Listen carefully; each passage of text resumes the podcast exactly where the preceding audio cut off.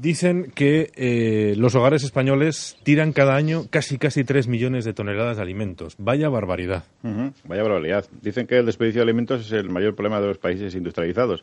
Y no solo, digamos, en lo que sería el sector de la venta, sino también en, los consumidores, que arrojan alimentos perfectamente comestibles a la basura. Y hace un tiempo, eh, aquí en este mismo programa, hablábamos de, de los desperdicios de comida en los restaurantes. Y hablábamos de que de los 85.000 restaurantes, algo más que hay en, España, se tira prácticamente el 4% de los alimentos que se sirven. porque Bueno, pues porque están mal cocinados, porque los clientes no los, no los terminan, etcétera, etcétera. Bueno, en definitiva, el desperdicio de alimentos es un problema muy importante.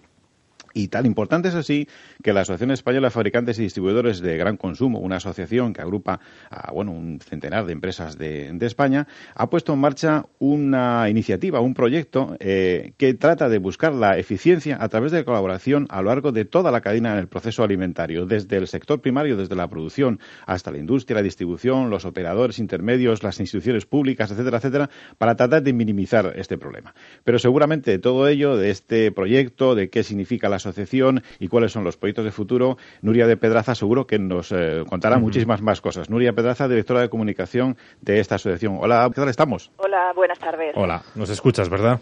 Sí, os escucho perfectamente, sí. Simplemente estábamos poniendo de manifiesto el gravísimo problema que constituye, eh, al menos bajo nuestro punto de vista, eh, esos actos, no sé si voluntarios o involuntarios, conscientes o inconscientes, que hacemos cada uno de nosotros, que es desperdiciar alimentos, porque no, no tiene otra palabra, es desperdiciarlo.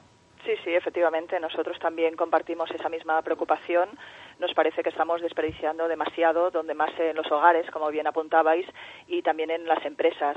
Y por eso justamente estamos intentando articular un plan de colaboración que nos, eh, nos englobe a todos, sobre todo, en primer lugar, para reflexionar sobre la importancia de aprovechar mejor nuestros recursos y especialmente los alimentos en cualquier momento, pero sobre todo en un momento tan complejo como este, como el que atravesamos económicamente, y también, sobre todo, pues de, trabajar más y mejor entre todos para que tantas toneladas de alimentos no acaben anualmente en, los cubos de basura, que la verdad es que es una cifra dramática. Tenemos que reflexionar, pero sobre todo también pasar a la acción y tomar medidas.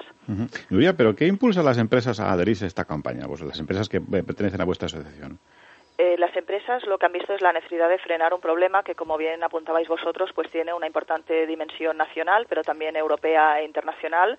Eh, los datos que nos llegan desde Europa son realmente impresionantes. Estamos tirando alrededor de 90 millones de toneladas de alimentos al año y eso a nadie le gusta. Las empresas son las primeras que creen que deben ser más eficientes, que debemos trabajar eh, más y mejor para desperdiciar menos y luego, sobre todo, que también en un contexto social tan complejo como el, como el que atravesamos y económico, debemos también ser más solidarias.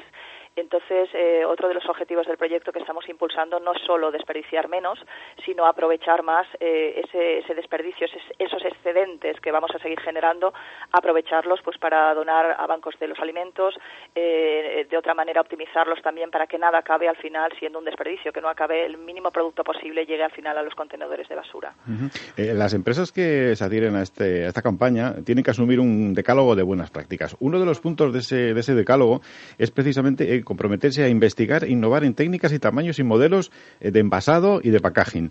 Eh, tan importante es eh, a la hora de, digamos de desperdiciar más o menos comida cómo es el envase las diferentes los diferentes tamaños los diferentes contenidos Sí, efectivamente es importante porque nosotros hemos asistido en los últimos años a un cambio social muy importante. Hace años los hogares españoles eran muy grandes, de cuatro o más miembros, y ahora eso se ha reducido muchísimo. Tenemos hogares unifamiliares, hogares monoparentales, y hay que preguntarse si las dosis que nos están poniendo en el mercado las empresas, las dosis que nos ofrecen y también los tamaños son adecuados a ese nuevo modelo social en que los hogares son más pequeños. Entonces, si, si adquirimos productos muy grandes, dosis muy grandes, pues lamentablemente a lo mejor estamos desperdiciando alimento porque no lo podemos aprovechar, se nos estropea antes de que podamos consumirlo. Entonces ya afortunadamente muchas empresas están trabajando para adecuar ya sus dosis y sus tamaños a esos nuevos modelos de hogar y a esos nuevos modelos de consumidor también, que, a lo mejor necesita menos cantidad de producto y eh, dosificado, envasado de una manera diferente a la que estábamos teniendo hace años. La eficiencia, digamos, en la distribución, en la comercialización de los alimentos, evidentemente, por lo que comentabas, tiene tiene un indudable beneficio social. Puede dedicarse esos alimentos excedentarios a los bancos de alimentos.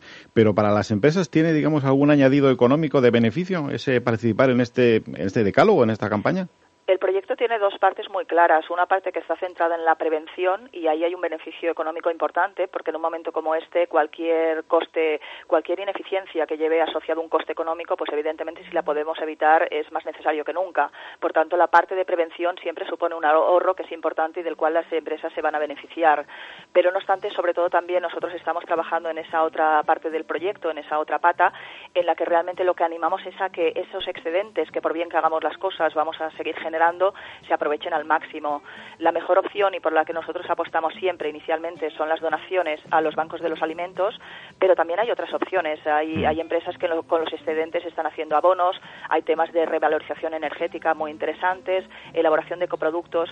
Lo importante es que seamos responsables y que ningún excedente que pueda ser aprovechado, ningún producto, pues se acabe desperdiciando. Pues con ese mensaje, Nuria, nos quedamos con la responsabilidad. Muchísimas gracias por habernos atendido, Nuria. Un beso. Muchísimas gracias a vosotros. Un beso. Hasta luego. Javi, Roberto, bueno, bien, ¿eh? Nada, bueno, vamos a intentaremos. vamos a ver qué podemos me hacer. Me cuesta, me cuesta. Cuidaros, chao. Venga, hasta luego.